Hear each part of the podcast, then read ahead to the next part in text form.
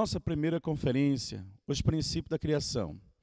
Ao longo da história, o homem tem procurado, tem buscado e tem lutado para resolver as questões fundamentais sobre a vida humana no universo. E até o presente momento não chegou a respostas satisfatórias. Isso, é claro, porque ninguém compreendeu o princípio essencial pelo qual a humanidade e o universo foram criados. Mas para nós tratar deste assunto adequadamente, não basta examinar o mundo resultante ou o mundo da matéria. Uma questão mais importante é nós buscar compreender, entender a realidade causal, que é Deus. Por isso, para uma verdadeira solução, é necessário que nós passamos a entender Deus e o seu plano original.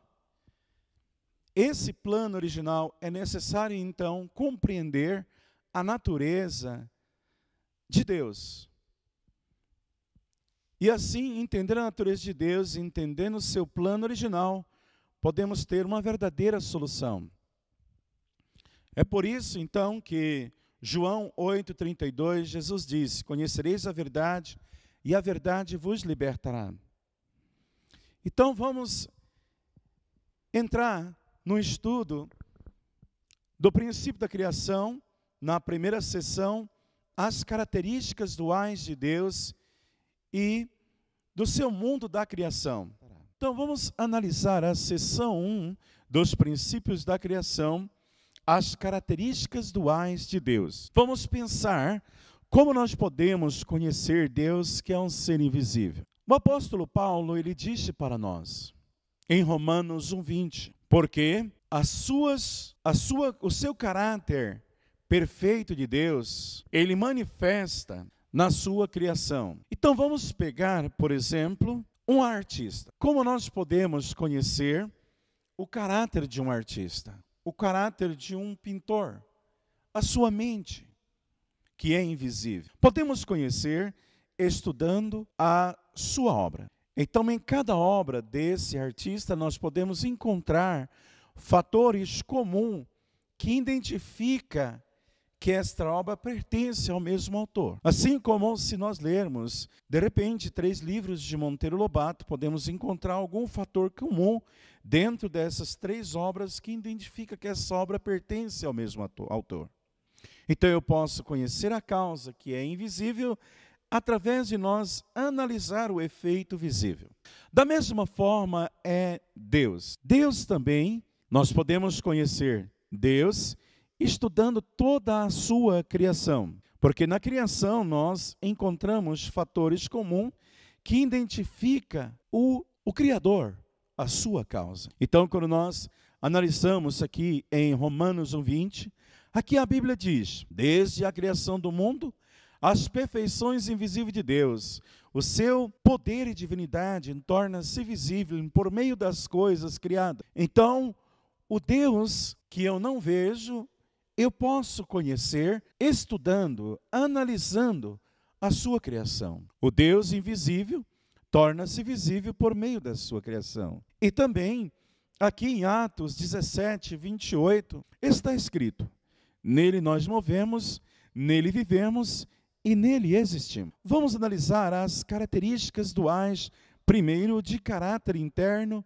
e forma externa. Então, o caráter interno, ele é interno é invisível, é a causa, é o sujeito e é vertical. A forma externa é visível, é externo, é o efeito, é o objeto e horizontal. Mas vive em harmonia, em um relacionamento de dar e receber nessa correlação.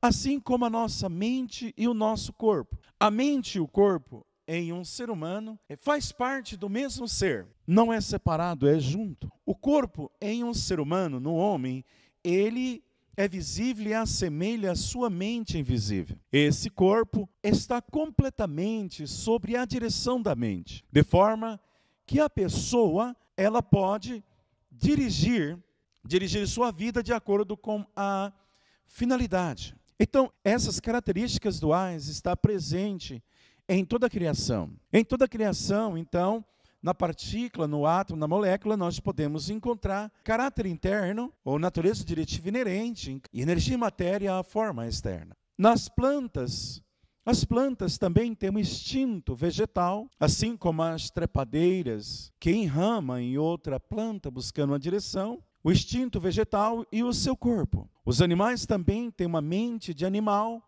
e também o seu corpo de animal. E o homem tem uma mente e um corpo. E isso vive numa ação de dar e receber.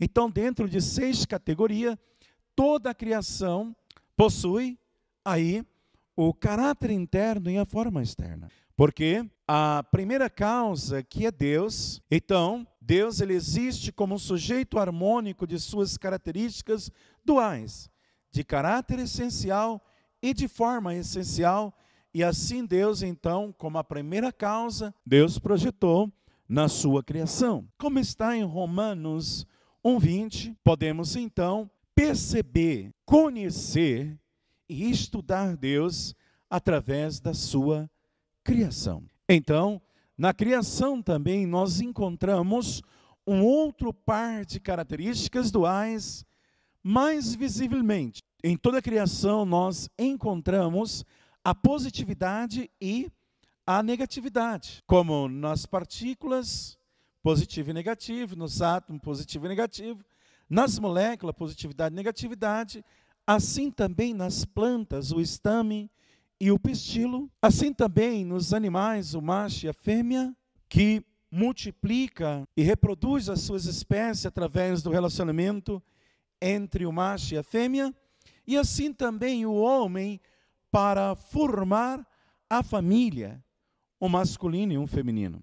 Então, em Gênesis 1:27, e Deus criou o homem à sua imagem e semelhança, e a imagem de Deus criou macho e fêmea. Então, a criação de Deus, toda a criação, aí composta por positividade e negatividade, que são pares complementares, um para completar o outro. Então, quando nós analisamos, por quê? Deus também, que é o sujeito harmônico de suas características duais, de positividade e negatividade. Então, Deus, que é a primeira causa, que tem positividade e negatividade, esse sujeito harmônico, projetou também em sua criação a essencialidade de Deus, as características duais de Deus, ele projeta na sua criação como positividade e negatividade. Então, o versículo bíblico de Gênesis 1, 27, a Bíblia está comprovando para nós que Deus criou o homem à sua imagem, e a imagem de Deus criou macho e fêmea. Então, quando nós observamos toda a criação, desde os minerais, plantas, animais, até o homem vivia em pares. Como nós podemos observar mais? Deus ele é um sujeito harmônico formado das características duais de um caráter essencial e de uma forma essencial. Ele possui, ele existe e possui estas qualidades. Deus é um sujeito harmônico formado das características duais de masculinidade e feminilidade. Deus, nele, existe primeiro, essa primeira parte representa o seu caráter essencial, o caráter interno e a forma externa, e a segunda parte representa a sua forma essencial, ou seja, positividade e negatividade. Deus, em relação à criação total, ele é um sujeito masculino representando o seu caráter interno. Ou seja, Deus então possui caráter interno e forma externa, positividade e negatividade. Então, em relação à criação total, Deus, ele é esse sujeito masculino, esse caráter interno, e o restante da criação é objeto feminino de Deus e a forma externa. Então nós podemos continuar analisando Deus aqui, Deus é a origem de coração e amor. E a Bíblia fala isso para nós em João 3,16. Porque Deus tanto amou o mundo, então Deus é amor, que deu a ele o seu Filho unigênito, para que todo aquele que nele crer não pereça, mas tenha a vida eterna. Ele é amor. Deus é a origem da verdade, da beleza e do bem. Deus é a origem da verdade, da beleza do bem, como está aqui em Salmo 119, 160. A verdade é a essência da tua palavra. Deus é a origem da palavra. No princípio era o Verbo, o Verbo estava com Deus. Ele é a origem da palavra e a essência da palavra. E também em Gênesis 1:4, Deus criou toda vez que Deus terminava uma obra da sua criação, ele via que aquilo era bom, então ele criou para ser bom. Ele é a origem do bem. E também em Salmos 50 a 2, como está escrito, desde Sião perfeita em beleza, Deus resplandece. De acordo com a Bíblia, Deus é a origem da verdade, do bem e da beleza. Deus também é a origem de lei e princípio. Como nós observamos, as leis mosaicas que Deus deu para Moisés, ou os dez mandamentos, e também quando está escrito em Gênesis capítulo 1, versículo 27. Um princípio de Deus é positividade e negatividade. Macho e fêmea, masculino e feminino. E Deus é um ser eterno, imutável, único e absoluto. Estes atributos de Deus, ele existe com estes atributos, com estas qualidades. Por isso, em Efésios 4:6, um só Deus, Pai de todos, o qual sobre todos, por todos e em todos. Um só Deus. Então, Deus que é, como nós já analisamos, ele que é esse sujeito masculino, o caráter interno que possui todas essas qualidades, também criou a forma externa, o objeto feminino, toda a criação, que deve refletir essas qualidades de Deus. O relacionamento entre Deus e universo. Como já, nós já observamos desde o princípio da criação, quando Deus, ele, ele é a primeira causa, através do princípio da criação, criou a vida e o universo como efeito. E aqui dentro da vida e do universo, né? Ou seja, dentro de seis categorias, todas as características duais. Então, toda qualquer criação, ela é um objeto substancial de Deus. E essa criação, que é um objeto substancial de Deus, é formada e manifesta todas as características duais de Deus, né? do Deus que é o invisível, é o sujeito, a sua criação reflete essas características duais. Então, dentro desse relacionamento de Deus com a criação, nós podemos perceber que todo objeto substancial é chamado de encarnação de verdade individual. Então, Deus que tem positividade e negatividade, que tem uma, um caráter interno, uma forma externa, e através do princípio da criação, criou o homem com um caráter interno e uma forma externa, ou seja, uma mente e um corpo, com masculino e feminino. Então, o homem é o objeto substancial de Deus em imagem, como está em Gênesis 1, 27. Então, esse homem, ele é uma encarnação de verdade de Deus em imagem, que é diferente do restante da criação. E é por isso que está escrito aqui em Romanos 8,19, porque ardente a expectação da criação, esperando a manifestação dos filhos de Deus. Ou seja, a criação espera a manifestação do homem, então ela é diferente do homem. É diferente. O homem é essa encarnação de verdade em imagem, e toda a criação é um objeto substancial de Deus, exceto o homem, porque o homem já faz parte dessa categoria aqui. Então, a criação, que é esse objeto substancial de Deus, a criação que tem macho e fêmea, tem um caráter interno, forma externa, mente de animal, corpo de animal, ela é uma encarnação de verdade em símbolo. Veja que o homem diferente e o homem, ele manifesta a natureza divina, ele, ele tem, Deus projeta isso no homem, como está em 1 Coríntios 11, 7. O homem é a imagem e glória de Deus. João 1, do 1 ao 3. No princípio era o Verbo, e o Verbo estava com Deus, e o Verbo era Deus, e ele estava no princípio com Deus. Todas as coisas que foram feitas, foram feitas por ele. Logo, toda a criação é uma encapsulação das características duais de Deus e essa encarnação de verdade individual. Seção 2. Vamos analisar, vamos estudar a energia primária universal, a ação do dar e receber e o fundamento de quatro posições. A energia primária universal. Então Deus, ele é o criador. Deus, ele é o criador de toda a existência, eternamente autoexistente. É uma realidade absoluta, é transcendente de tempo e espaço. Pela fé, como está escrito em Mateus, em Hebreus 11:3, desculpa, em Hebreus 11:3. Pela fé, entendemos que os mundos foram criados por Deus, de modo que o visível não foi feito daquilo que se vê. Então, Deus, que possui essas qualidades, Criador de todas as coisas, eternamente autoexistente, uma realidade absoluta, transcendente de tempo e espaço, mas a gente não vê, mas tudo que existe foi criado pelo que não se vê, como está no livro de Hebreus. Também, Apocalipse 1:8. Eu sou o Alfa e o Ômega, o princípio e o fim. Isaías 46, 9. Eu sou Deus e não há nenhum outro.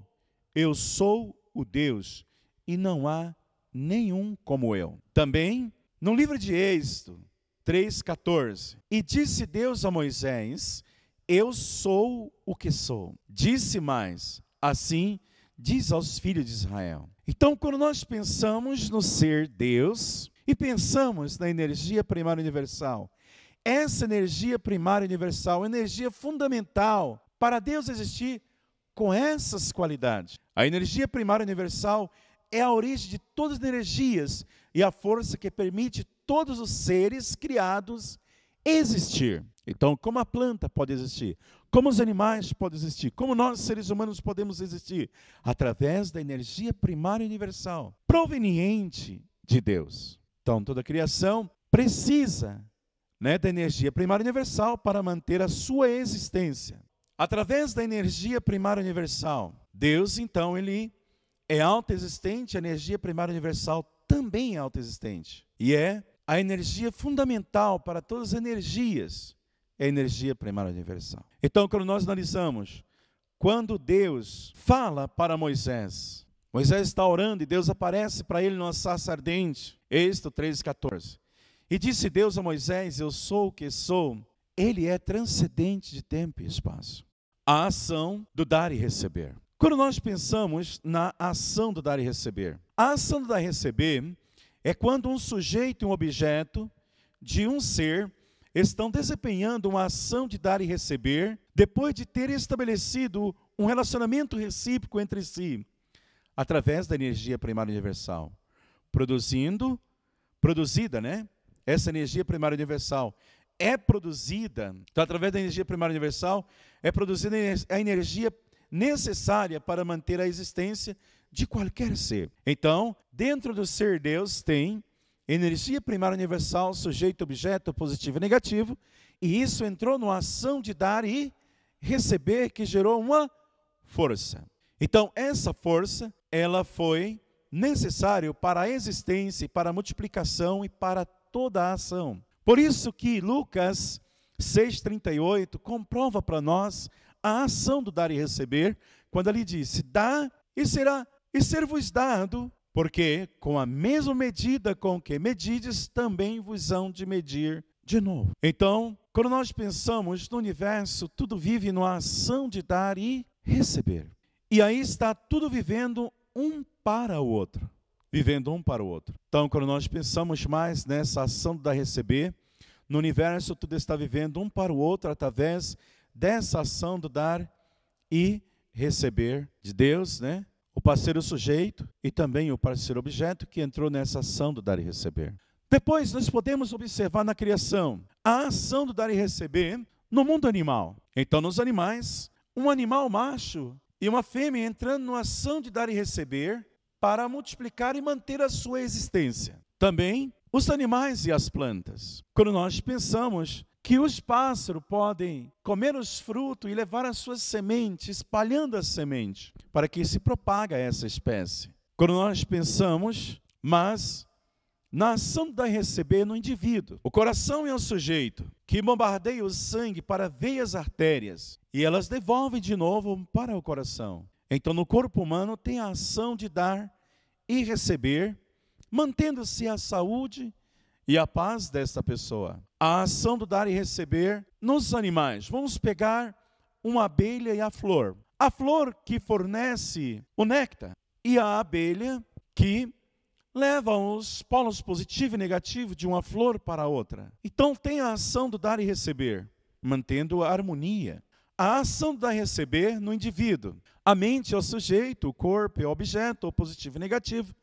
Numa ação de dar e receber, para que esse indivíduo possa atingir a sua paz, cumprir a finalidade da sua existência. A ação do dar e receber no casal, que é as duas partes separadas de Deus, como masculino e feminino. Então, dentro da família, o esposo e a esposa, numa ação de dar e receber, mantendo a harmonia do lar. A ação de dar e receber na sociedade, entre indivíduos, né?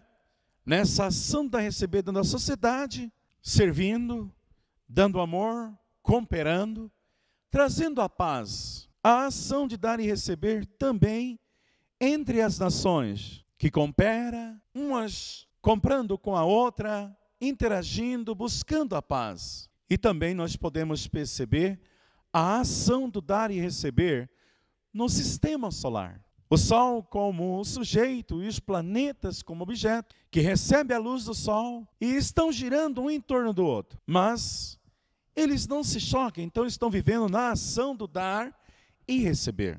E nós podemos perceber quando Adão e Eva deveriam manter a relação, a ação de dar receber com Deus.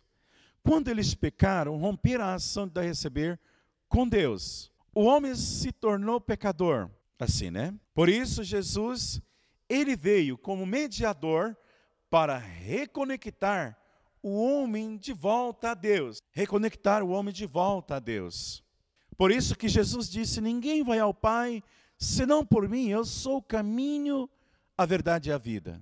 Por isso, né, sem o homem despertar a sua força da consciência, a providência de Deus não poderia ser conectada. Mas porque o homem ainda tem a consciência, é possível a restauração da humanidade. Nós podemos ver versículos bíblicos que fala da ação do dar e receber. Aqui em Mateus 7:12, não julgueis para não ser julgado, porque com o mesmo juiz com que julgados serão julgados, e com a mesma medida com que medides serão medidos a vós. Mateus 10, 32. Portanto, qualquer um que me confessar diante dos homens, eu confessarei diante do meu Pai, que estás no céu. Mateus 10, 40. Quem receber um profeta em qualidade de profeta, receberá galardão de profeta, e quem receber um justo na qualidade de justo, receberão galardão de justo. Mateus 10, 42. E qualquer um que tiver dado, só que seja um copo de água fria, a um destes pequeno, em nome de discípulo, em verdade vos digo que de modo algum perderá o seu galardão. Mateus 20 a 28. O filho do homem não veio para ser servido, mas para servir e para dar a sua vida em resgate a muitos. Mateus 7, 8. Porque aquele que pede, recebe, o que busca, encontra, e o que bate, se abre. Mateus 7, 12. Portanto, tudo o que quereis que os homens vos façam, fazei-lhes também, porque esta é a lei e os profetas. Então a Bíblia está falando para nós da ação do dar e receber. Está bem presente na Bíblia. O fundamento de quatro posições, as três finalidades objetivas através da ação de origem, divisão, união. Então, no princípio, Deus, que é a origem, e da origem de Deus, através da energia primária universal, as essencialidades duais de Deus entram em ação de dar e receber, pela formação de um relacionamento recíproco. A força de dar e receber causa a multiplicação. Então, em Deus, energia primária universal, sujeito objeto, entrou numa ação de receber, isso gerou uma multiplicação. Multiplicou em um sujeito e um objeto. Esta ação do, leva às essencialidades duais e se separa em dois objetos, substancial centralizando-os em Deus. Daí, o par de sujeito-objeto substancial entra em outra ação de dar e receber, formando um novo relacionamento recíproco através da energia primária universal. Então, aqui, as essencialidades duais que estavam separadas, dentro de Deus se dividiu, se multiplicou em sujeito-objeto, entrou nessa ação do dar e receber, formando um novo objeto para Deus. Então, dessa maneira, Deus, como a origem, divide-se em duas substâncias separadas de sujeito-objeto, que depois, novamente, essas duas entram nessa ação de receber, formando esse novo corpo unificado. Então, logo aqui nós temos a ação da origem, a origem que é Deus, multiplicou-se em sujeito-objeto, Deus que tem energia primária universal, sujeito-objeto dentro do seu ser, que dividiu, esses dois entrou numa ação aqui de dar e receber, formando um novo corpo unificado. Então, formando aí o fundamento de quatro posição, a origem, o ser sujeito, o ser objeto e a união. Esse fundamento de quatro posição é a origem do número 4. É também a origem do número 3, que é o resultado das realizações de três finalidades objetivas. É também a origem dos três estágios distintos, né? dentro do fundamento de quatro posição, os três estágios, a origem, né? o estágio da origem, o estágio de sujeito-objeto, ou de esposa esposa, e depois o estágio da união, né? dos pais e os filhos. E também a origem do número 12, porque cada uma das quatro posições toma-se três objetos. Então Deus tem três objetos abaixo dele, o homem também pode ter três, a mulher também pode ter três e o filho também três. Assim, quatro vezes três, doze. Esse fundamento de quatro posição é a base fundamental do bem que cumpre a finalidade da criação de Deus.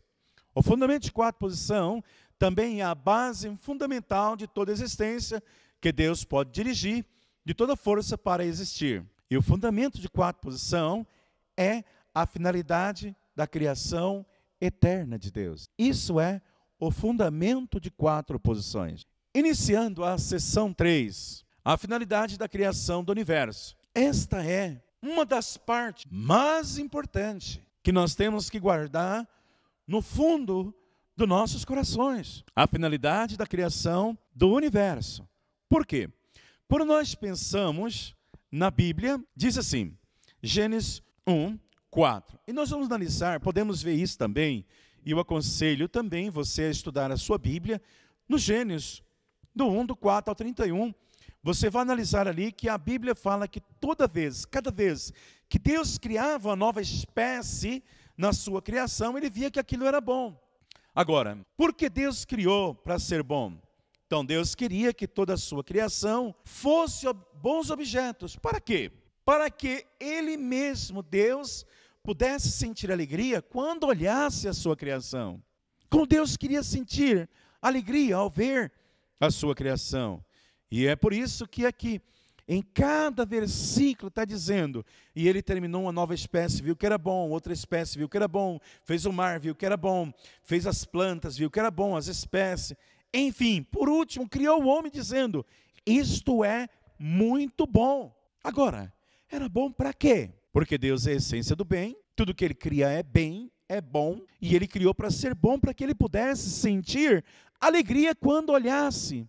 É por isso que aqui a Bíblia narra para nós, veja, que é no princípio lá, é nos primórdios. Deus está falando para Adão e Eva em Gênesis 1, 28, e Deus os abençoou e disse: frutificai, olha, frutificai, tornar-se maduro, um caráter maduro, multiplicai-vos e encher a terra, tinha que encher a terra, sujeitai e dominai sobre os peixes do mar, sobre os mar, as aves do céu e sobre todo animal que se move sobre a terra. Então Deus está dando três direções, três grandes bênçãos para o homem.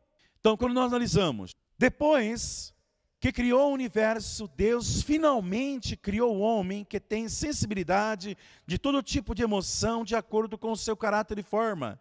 Quando nós pensamos nas cordas vocais do ser humano que é capaz de imitar todo tipo de animal, por exemplo, como isso é profundo. E Deus esperou sentir alegria olhando tal homem.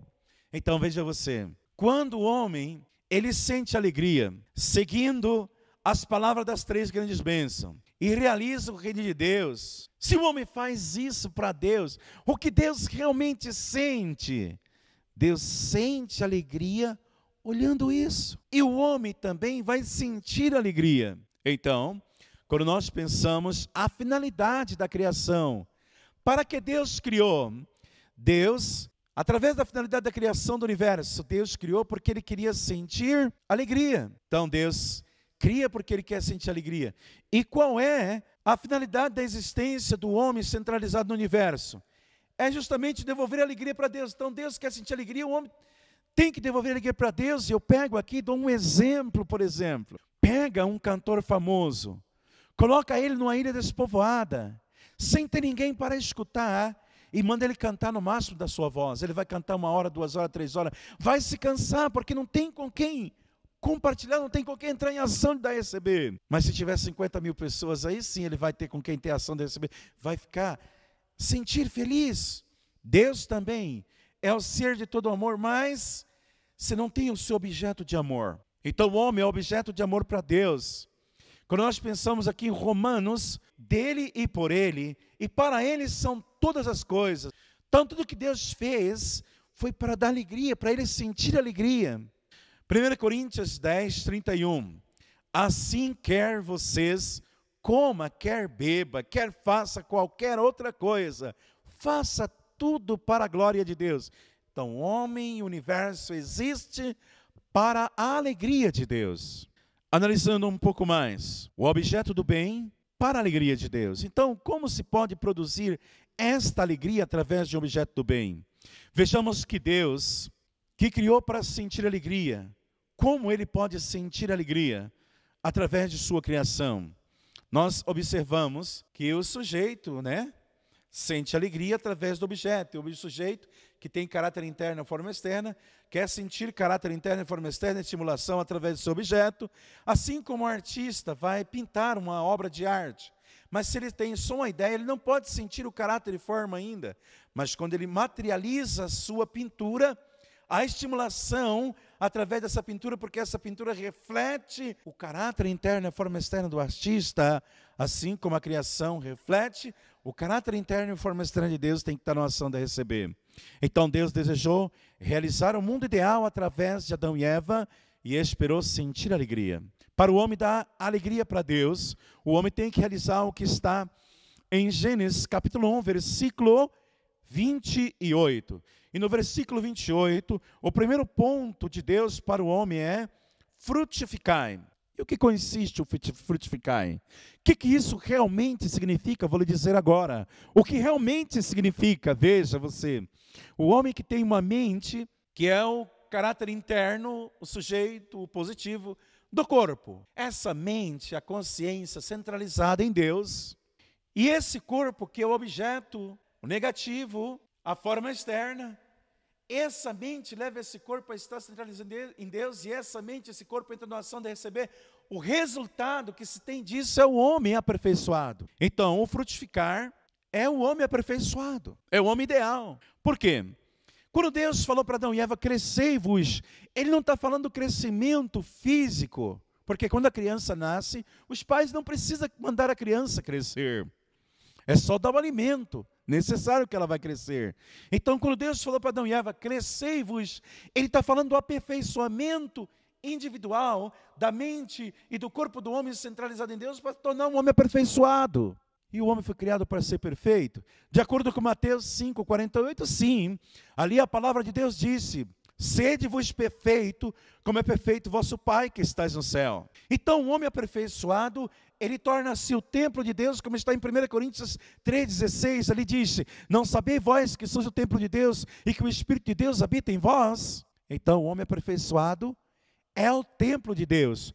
Um homem perfeito forma um só corpo com Deus, como está em João 14, 20. Jesus disse: Naquele dia conhecereis que estou meu Pai, vós e mil em vós. O homem aperfeiçoado sente exatamente tudo que Deus sente.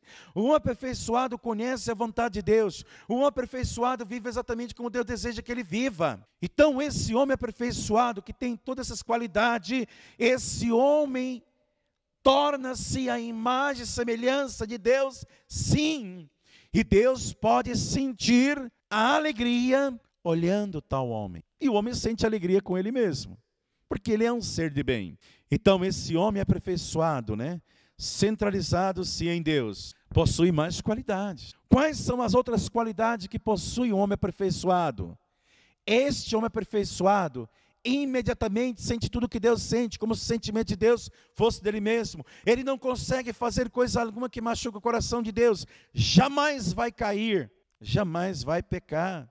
Se aparecer um ser humano na terra com essas qualidades, o que Deus sente? Alegria, satisfação, porque contemplou a, a, sua criação, realizou a finalidade pela qual ela foi criada.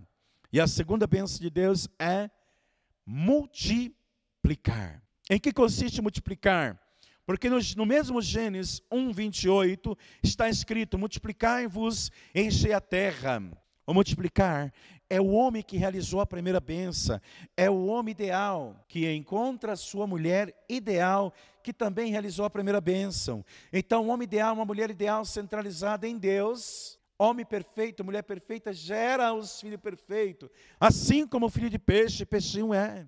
E este, esta família ideal que experimenta uma felicidade verdadeira, um relacionamento ideal entre esposa, esposa e pais e filhos, eles podem formar a família verdadeira, porque aqui em Gênesis 1, 28, Deus disse para Adão, né? Ou Deus disse: Não é bom que o homem esteja só, vou dar-lhe uma companheira que lhe seja semelhante. Deixará o homem seu pai e sua mãe para se unir à mulher, e os dois serão uma só carne. Então Deus ele, tirando a costela do homem, formando a mulher, os dois se tornando uma só carne, unido no amor, um casal ideal, que cria os filhos ideais, formando, essas, formando a família ideal, eles vão formar uma sociedade ideal, a nação e o um mundo ideal para Deus. O que Deus sente ao olhar isso? Só pode sentir alegria. Por isso, quando nós pensamos na segunda bênção de Deus, o multiplicar, Adão e Eva deveriam ter se tornado o casal ideal e deveria formar o fundamento familiar de quatro posição, centralizado em Deus, multiplicar os filhos através dessa união, formando este fundamento de quatro posição no nível familiar. Deus, Adão, Eva e seus filhos. Deus poderia sentir alegria através dessa família, da sociedade que ia surgir deles, da nação que eles iam formar e do mundo que eles iam formar.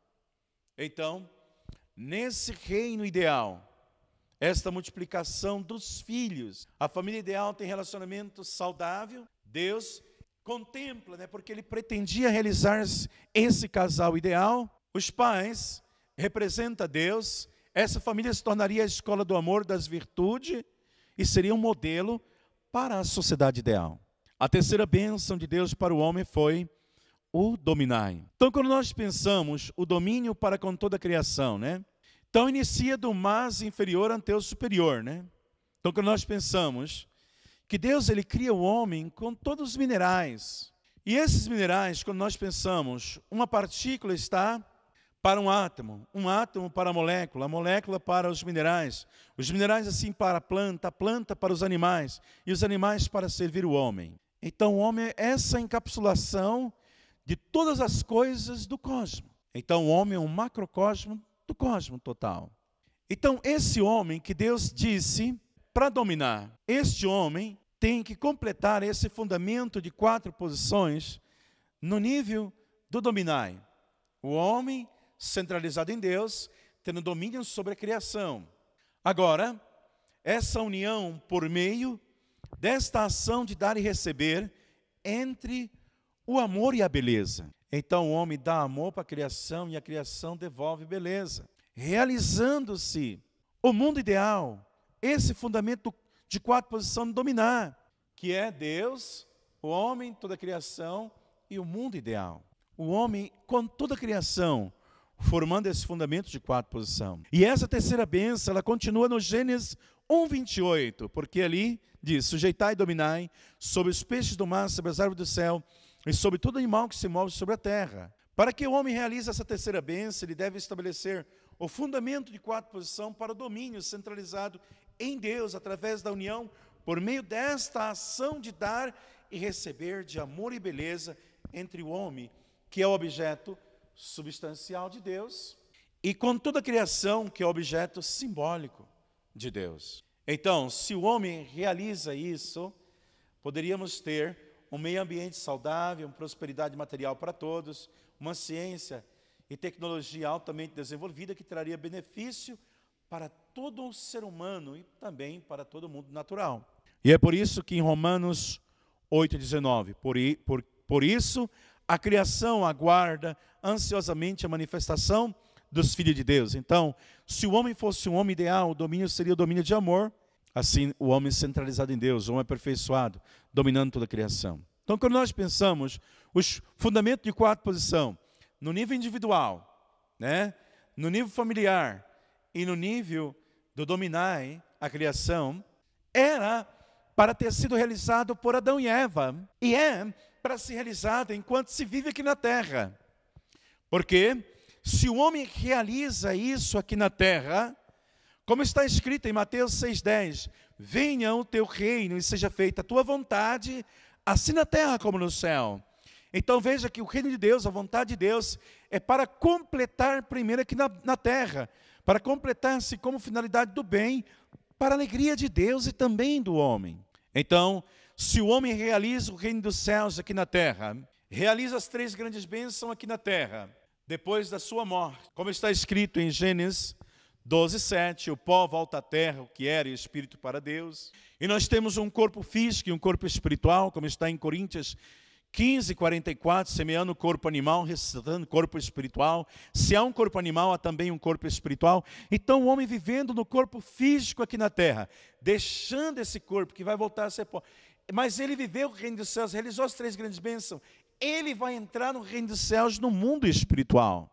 Vamos analisar a sessão 4 do princípio da criação. Na sessão 4, vamos estudar o valor original da criação. Quando nós pensamos no valor original da criação, vamos pensar primeiro no homem, mas nós vamos estudar o intelecto, emoção e vontade original, que pode produzir verdade, beleza, bem original. Deus, na verdade, ele é o sujeito para o intelecto, emoção e vontade. Mas quando ele criou o homem, a sua imagem e semelhança, então o homem, ele responde a Deus como esse objeto, um aperfeiçoado, né? Responde a Deus como objeto. Então, dentro da mente do homem tem três faculdades básicas, né? três funções básicas: emoção, intelecto e vontade. Dentro do homem aperfeiçoado está respond... pode responder a Deus. Então, o homem que tem as três funções dentro da sua mente, de intelecto, vontade e emoção, responde isso no corpo. O seu corpo pode agir de acordo com a vontade de Deus, em resposta aos comandos da mente, produzindo a, com o intelecto a verdade e com a vontade o bem e com a emoção a beleza. Por isso, quando nós vemos, por exemplo, como pode se produzir isso na vida humana, então, um sujeito do bem, ele busca a verdade, né, através da ciência, a beleza através da arte e o bem através da religião. Assim, com a sua conduta, o corpo do homem respondendo a essa mente que responde a Deus. Então, o corpo agindo nessa né, conduta, essa ação do corpo do homem. Analisando mais o amor e a beleza. Quando nós pensamos no amor à beleza, o princípio divino está dizendo para nós: o amor é uma força emocional dada pelo sujeito ao objeto. Então, o amor é essa força emocional que o sujeito dá para o objeto. E esse amor, esse poder do amor, ele é ativo. Quando nós pensamos na questão da beleza, o princípio divino diz: a beleza é uma força emocional dada pelo objeto ao sujeito. Então, o sujeito dá amor a essa força, a beleza, com essa força emocional, devolve né, para o sujeito. E a beleza, a estimulação da beleza, ela é passiva. Vamos aprofundar um pouco mais exemplos de amor e beleza. No relacionamento entre Deus e o homem, Deus é o sujeito do, am do amor. E ele dá amor como um sujeito, enquanto que o homem, o homem responde como objeto de Deus com beleza. Então Deus dá amor e o homem responde com uma beleza. Depois, entre esposo e esposa. O esposo é o sujeito, né, o homem é esse sujeito que dá amor para o seu objeto, para a sua esposa. Enquanto a mulher é um objeto que devolve beleza para o seu esposo. Esse relacionamento é entre esposo e esposa. Depois, no universo como um todo, o homem, ele é o sujeito que dá amor para a criação, e a criação é o objeto que devolve, que responde com beleza para o seu sujeito. Nós analisamos a questão do amor e beleza. Contudo, quando um sujeito e objeto estão unidos, então na beleza, na criação, tem amor latente e dá a beleza latente mesmo dentro também do amor. Isto porque quando o sujeito e o objeto se unem, no movimento circular, o sujeito pode ficar na posição de objeto e o objeto também na posição de um sujeito. O bem e o mal, retidão e iniquidade. O que é bem? É uma ação que busca realizar a finalidade da criação. Por exemplo, as três grandes bênçãos, fundamento de quatro posição, realizar a finalidade da criação centralizada em Deus. O resultado dessa ação é bem. Quando nós pensamos no que é mal, então a ação do homem pode decidir o que é bem e mal. O mal é a ação contra a finalidade da criação ou o resultado, por exemplo, a queda de Adão e Eva não realizou as três grandes bênçãos centralizadas em Deus, mas realizou centralizado em Satanás.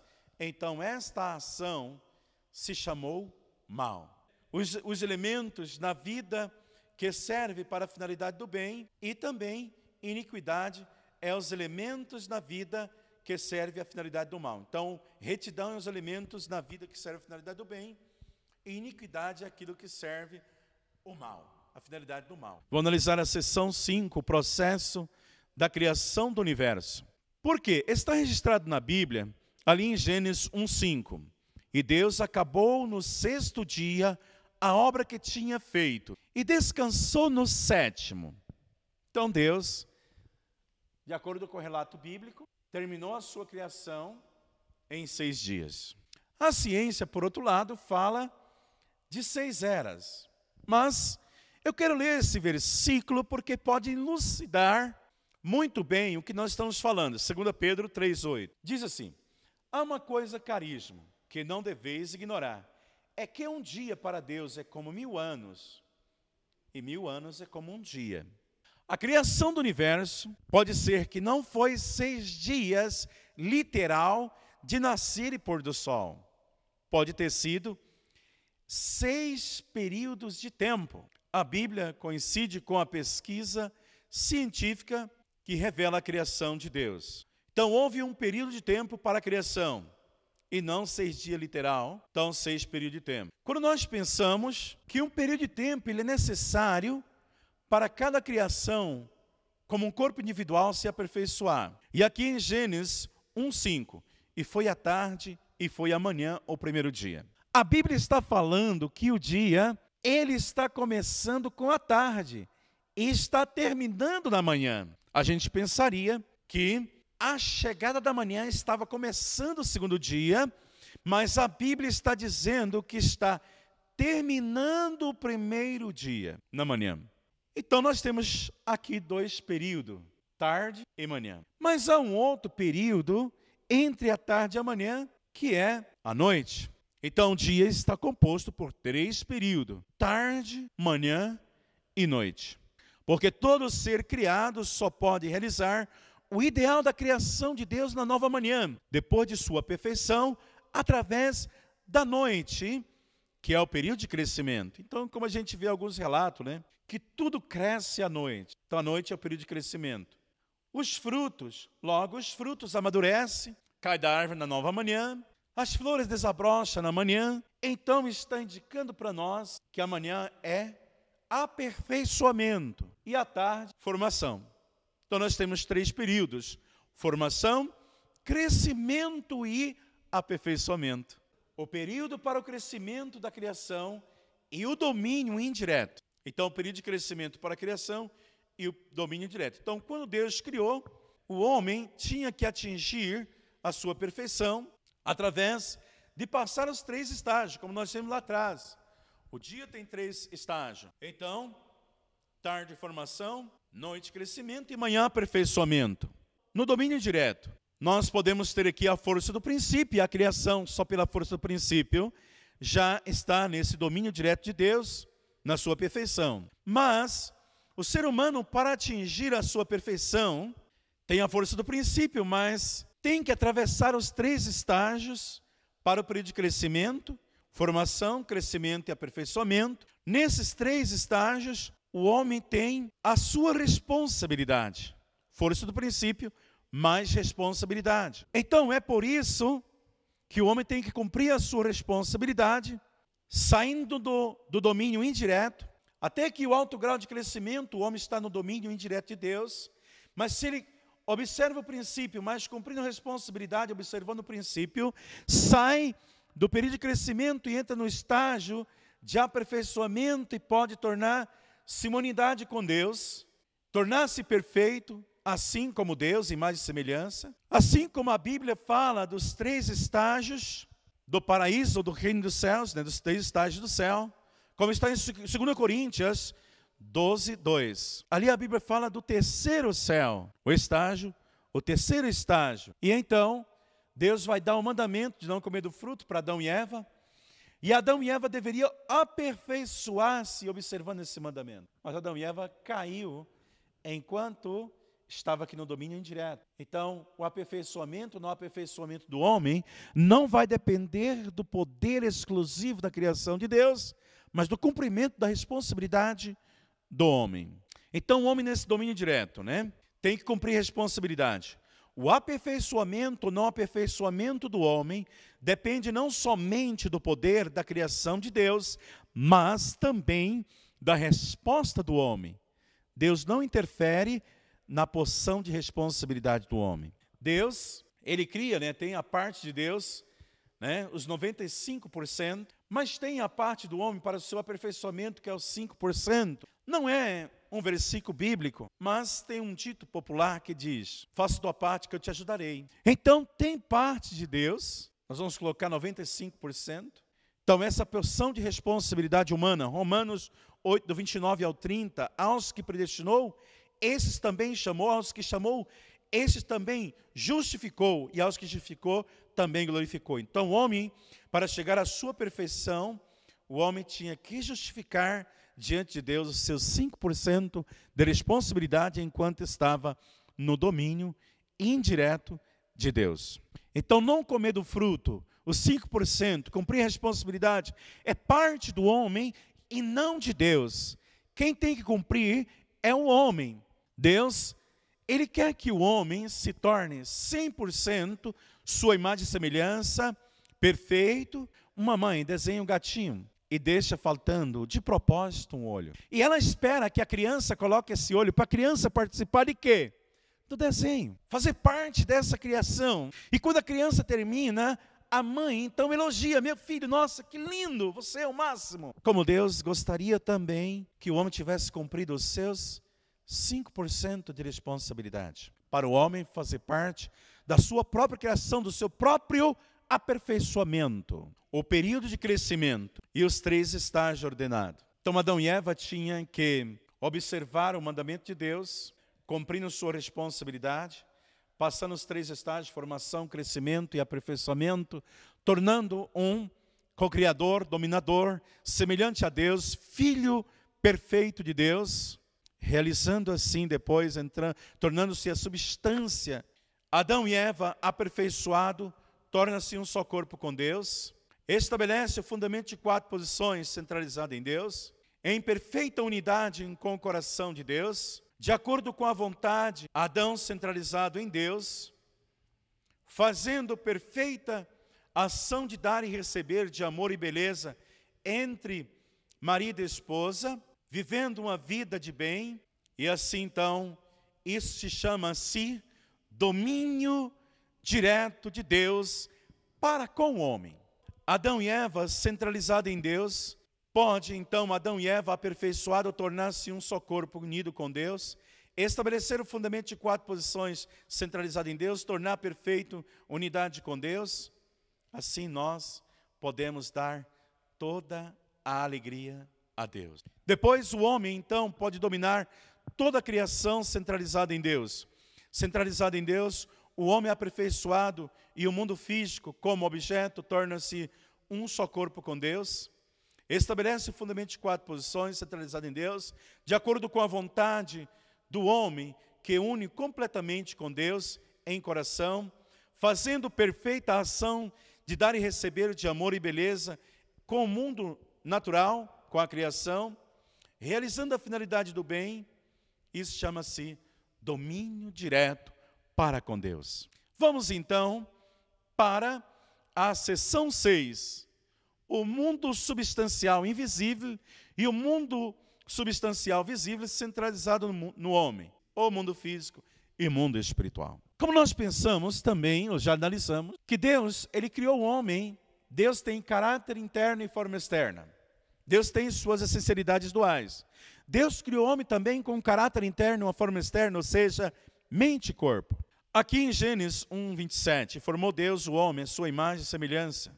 Gênesis 2, 7. E Deus soprou no nariz do homem o fôlego da vida. Então Deus deu aí, tornou-se o homem alma vivente. Então, nosso ser espiritual, ele é uma realidade absoluta. É invisível.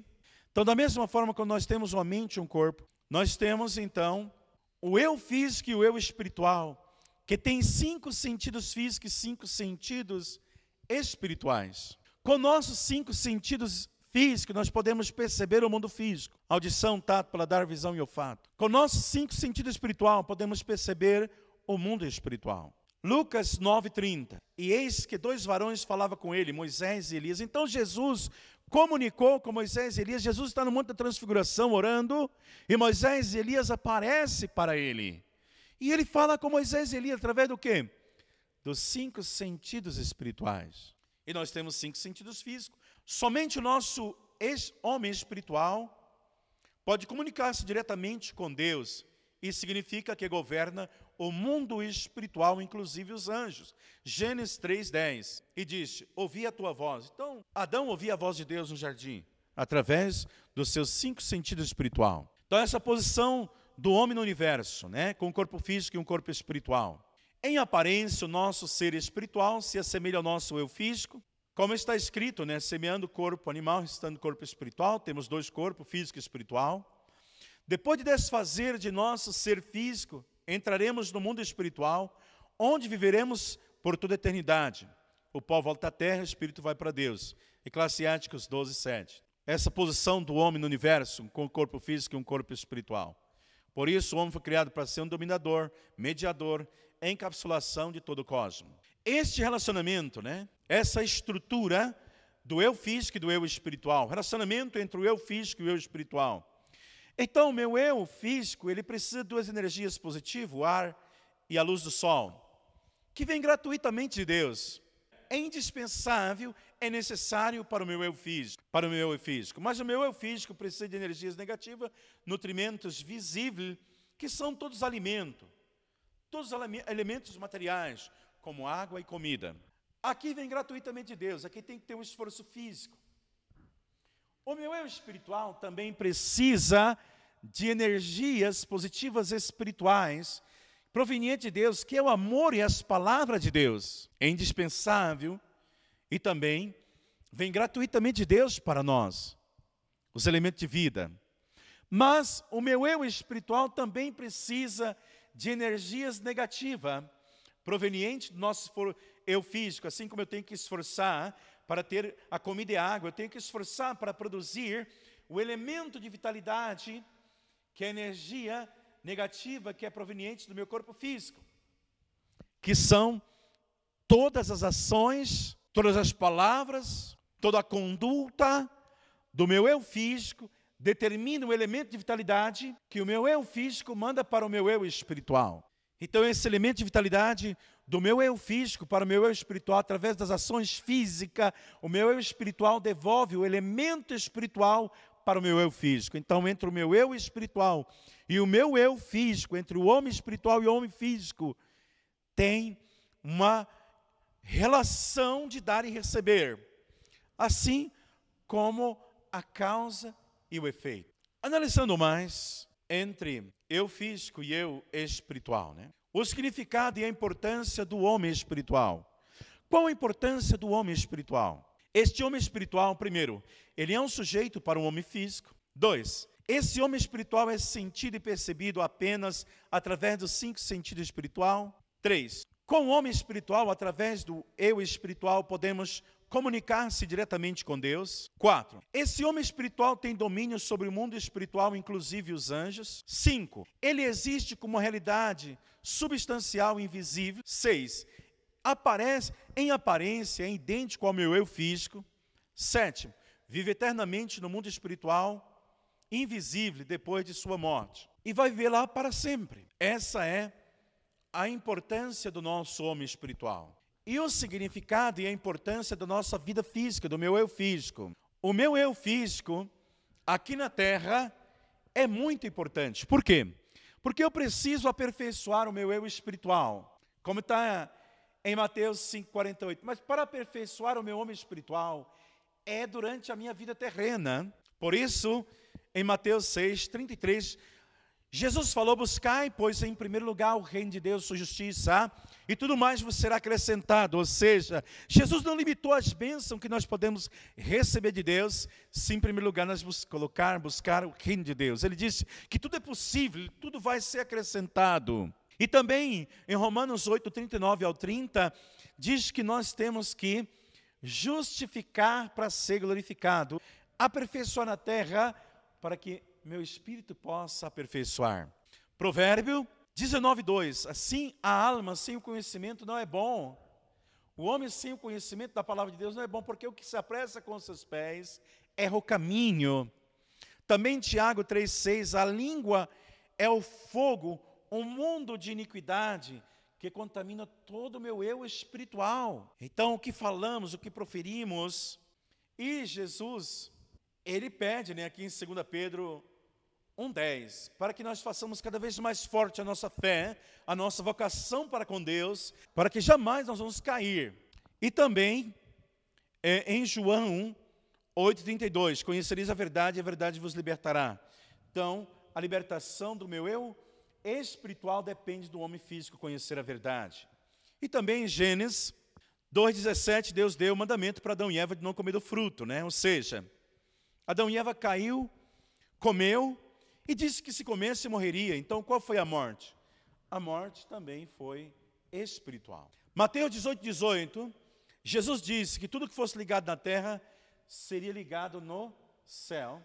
Então, o meu eu físico, né, precisa, né, então, estar tá centralizado e cumprir a finalidade aqui na terra. E tudo que fosse ligado na terra seria ligado no céu. Então, o espírito só pode crescer enquanto habita com o corpo físico aqui na terra.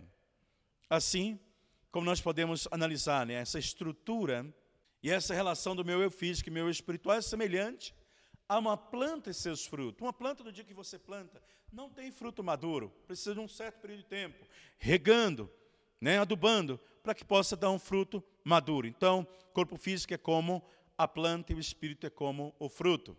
Então, assim, tem que ter um período de tempo. Por isso, o homem, através dos três estágios ordenado, formação, crescimento, aperfeiçoamento, precisa trilhar observando este mandamento de Deus, né?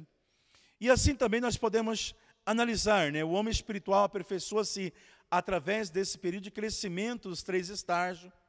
Então, nosso homem espiritual deve aperfeiçoar-se pelo crescimento gradual através dos três estágios ordenados, juntamente com o nosso homem físico, centralizado-se no mundo, na mente espiritual, de acordo com o princípio da criação. Então, um espírito no estágio de formação é só um espírito de forma. No estágio de crescimento, um espírito de vida. E no estágio de aperfeiçoamento, um espírito divino. Assim, 2 Coríntios 12, 2 fala do terceiro céu, o estágio ali do espírito divino, o estágio de aperfeiçoamento. A sensibilidade do nosso homem espiritual. Toda a sensibilidade do nosso homem espiritual deve ser cultivada através do relacionamento recíproco com o homem físico durante sua vida na terra. Então, a minha vida na terra é tão importante porque vai cultivar essa sensibilidade do nosso homem espiritual. Por isso, o homem deve aperfeiçoar-se na terra. Então, aperfeiçoar durante a vida na terra e experimentar perfeitamente o amor de Deus na terra, para que o homem espiritual experimente perfeitamente o amor de Deus no mundo espiritual invisível depois de sua morte. Então eu tenho que ter uma vivência de viver o reino dos céus aqui na terra, experimentar este amor de Deus aqui na terra, para que eu possa experimentar o amor de Deus lá no mundo espiritual. Assim, o caráter e a qualidade do homem espiritual são formados durante nossa vida aqui na terra. Então, quando nós pensamos no pecado e a redenção, essa qualidade do homem espiritual tem que ser formada na terra. O agravamento do mal no espírito de um homem decaído é devido à sua conduta pecaminosa durante a vida dele aqui na terra. Então a vida de pecado vai produzir um espírito defeituoso. O melhoramento do homem, ou seja, a redenção, o melhoramento do homem espiritual decaído se origina apenas através da redenção dos seus pecados durante sua vida aqui na terra. Então, o meu espírito só pode melhorar se eu melhoro a minha vida aqui na terra. E é por isso que Jesus, ele veio, né? Esse é o motivo de Jesus, que ele veio na terra, na carne, a fim de salvar os homens decaídos, essa humanidade pecaminosa, porque devido a essa conduta pecaminosa. Então nós devemos ter uma boa vida aqui na terra, a fim de ter uma boa vida também lá no mundo é, espiritual. Por isso Jesus veio na carne, no corpo físico, a fim de dar essa redenção aos homens físicos. O pecado né, e a redenção, quando nós pensamos em Mateus 16, 19, que Jesus ele dá a chave do reino dos céus para Pedro, e ele fala que tudo que for ligado na terra tem, vai ser ligado no céu. Então, primeiro, o reino dos céus tem que ser realizado na terra. A finalidade da criação, primeiro, é essa providência de realizar o reino dos céus na terra. Então, a salvação ela tem que ser completada ela tem que ser realizada primeiro aqui na terra. Então, destino desse homem espiritual, né? Então, quem é que decide se o espírito de uma pessoa vai para o céu, para o inferno? Esse destino do homem espiritual não é decidido por Deus, mas sim pelo próprio homem, com a sua conduta de vida aqui na terra. Originalmente, o homem foi feito de tal modo que, depois de sua morte, ele se ele se aperfeiçoa aqui na terra, depois da sua perfeição aqui na terra, ele vai respirar o amor de Deus. Então, depois da sua morte, ele pode respirar o amor de Deus lá no mundo espiritual. Então, se o homem espiritual ele é incapaz de respirar esse amor de Deus perfeitamente, por causa de sua conduta pecaminosa, ele sente dor quando se encontrar diante de Deus, que é o sujeito do amor perfeito. Né? Por isso temos que aperfeiçoar esse amor aqui na terra.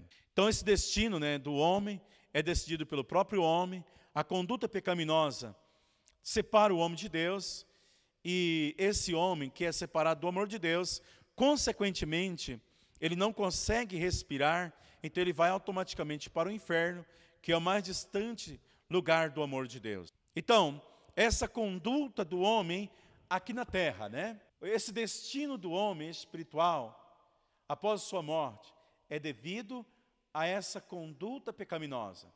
Então, uma vida de bem, que elimina o pecado, que busca o amor verdadeiro, então essa conduta leva o homem para o reino dos céus. Mas a conduta pecaminosa vai separar o amor de Deus. Então o homem vai sentir muita dor se ele se viver numa região escura do mundo espiritual e não puder viver na presença de Deus. Então essa redenção. É melhor buscar essa conduta, né, para o bem. Quando nós analisamos essa multiplicação dos homens, espirituais. Então, a multiplicação do homem espiritual ocorre simultaneamente com a multiplicação do homem físico através da sua vida do homem físico. Então, Deus ele criou o homem. Então, esse homem espiritual foi criado para crescer somente no solo do homem físico. Vamos analisar um outro ponto, né? As, os três, as três etapas da existência do homem. A primeira etapa na vida uterina, né? lá no, no útero da mãe, nove meses. É uma preparação para vir para a terra. Na terra, no máximo 100 anos. Então, na vida da terra, o homem tem que viver com a verdade, com a bondade. Então, com a verdade, buscando o bem aqui no mundo material, com a bondade. Da mesma forma como o homem busca o bem material, o alimento, abrigo, saúde física, o homem também tem que buscar a verdade, a bondade, o amor verdadeiro e a saúde espiritual enquanto está aqui na terra, realizar a sua família enquanto está aqui na terra para assim, quando o homem entrar no mundo espiritual eterno, poder gozar do belo mundo espiritual, né? recebendo os elementos de vida né? na terra, através da bondade, para gerar esse elemento de vitalidade para o homem espiritual. E assim, então, nós podemos analisar também a, consciência original e a mente original. A mente original e a consciência do homem repelem-se ao mal e direcionam o homem para o bem. Então, quando nós analisamos a mente humana, é a consciência da mente original e da mente física. Esse relacionamento semelhante ao de dar e receber entre o caráter interno e a forma externa. Quando tem Deus como centro, elas formam uma unidade e guiam o eu espiritual e físico para formar uma unidade e cumprir a finalidade da criação. Quando unidas, chama-se mente humana. Então, quando a mente humana está nessa ação de receber entre a mente física e a mente espiritual, buscando-se a consciência. Então, essa consciência que nos guia sempre para o bem, a mente original que busca o bem, absoluto e sempre relaciona com a consciência e sempre procura o bem de acordo com o padrão por ela estabelecido. A mente original sempre procura corrigir o padrão defeituoso da mente má. Mas enquanto a nossa mente física estiver sob o cativeiro de Satanás, e assim as ações forem no seu comando de Satanás, podemos chamar isso de mente má. Então, essa é a consciência e a mente original do ser humano que busca corrigir esse defeituoso lado da nossa mente má. Até aqui nós falamos dos princípios da criação. Quero agradecer a atenção e aguarda o próximo vídeo. Um muito obrigado.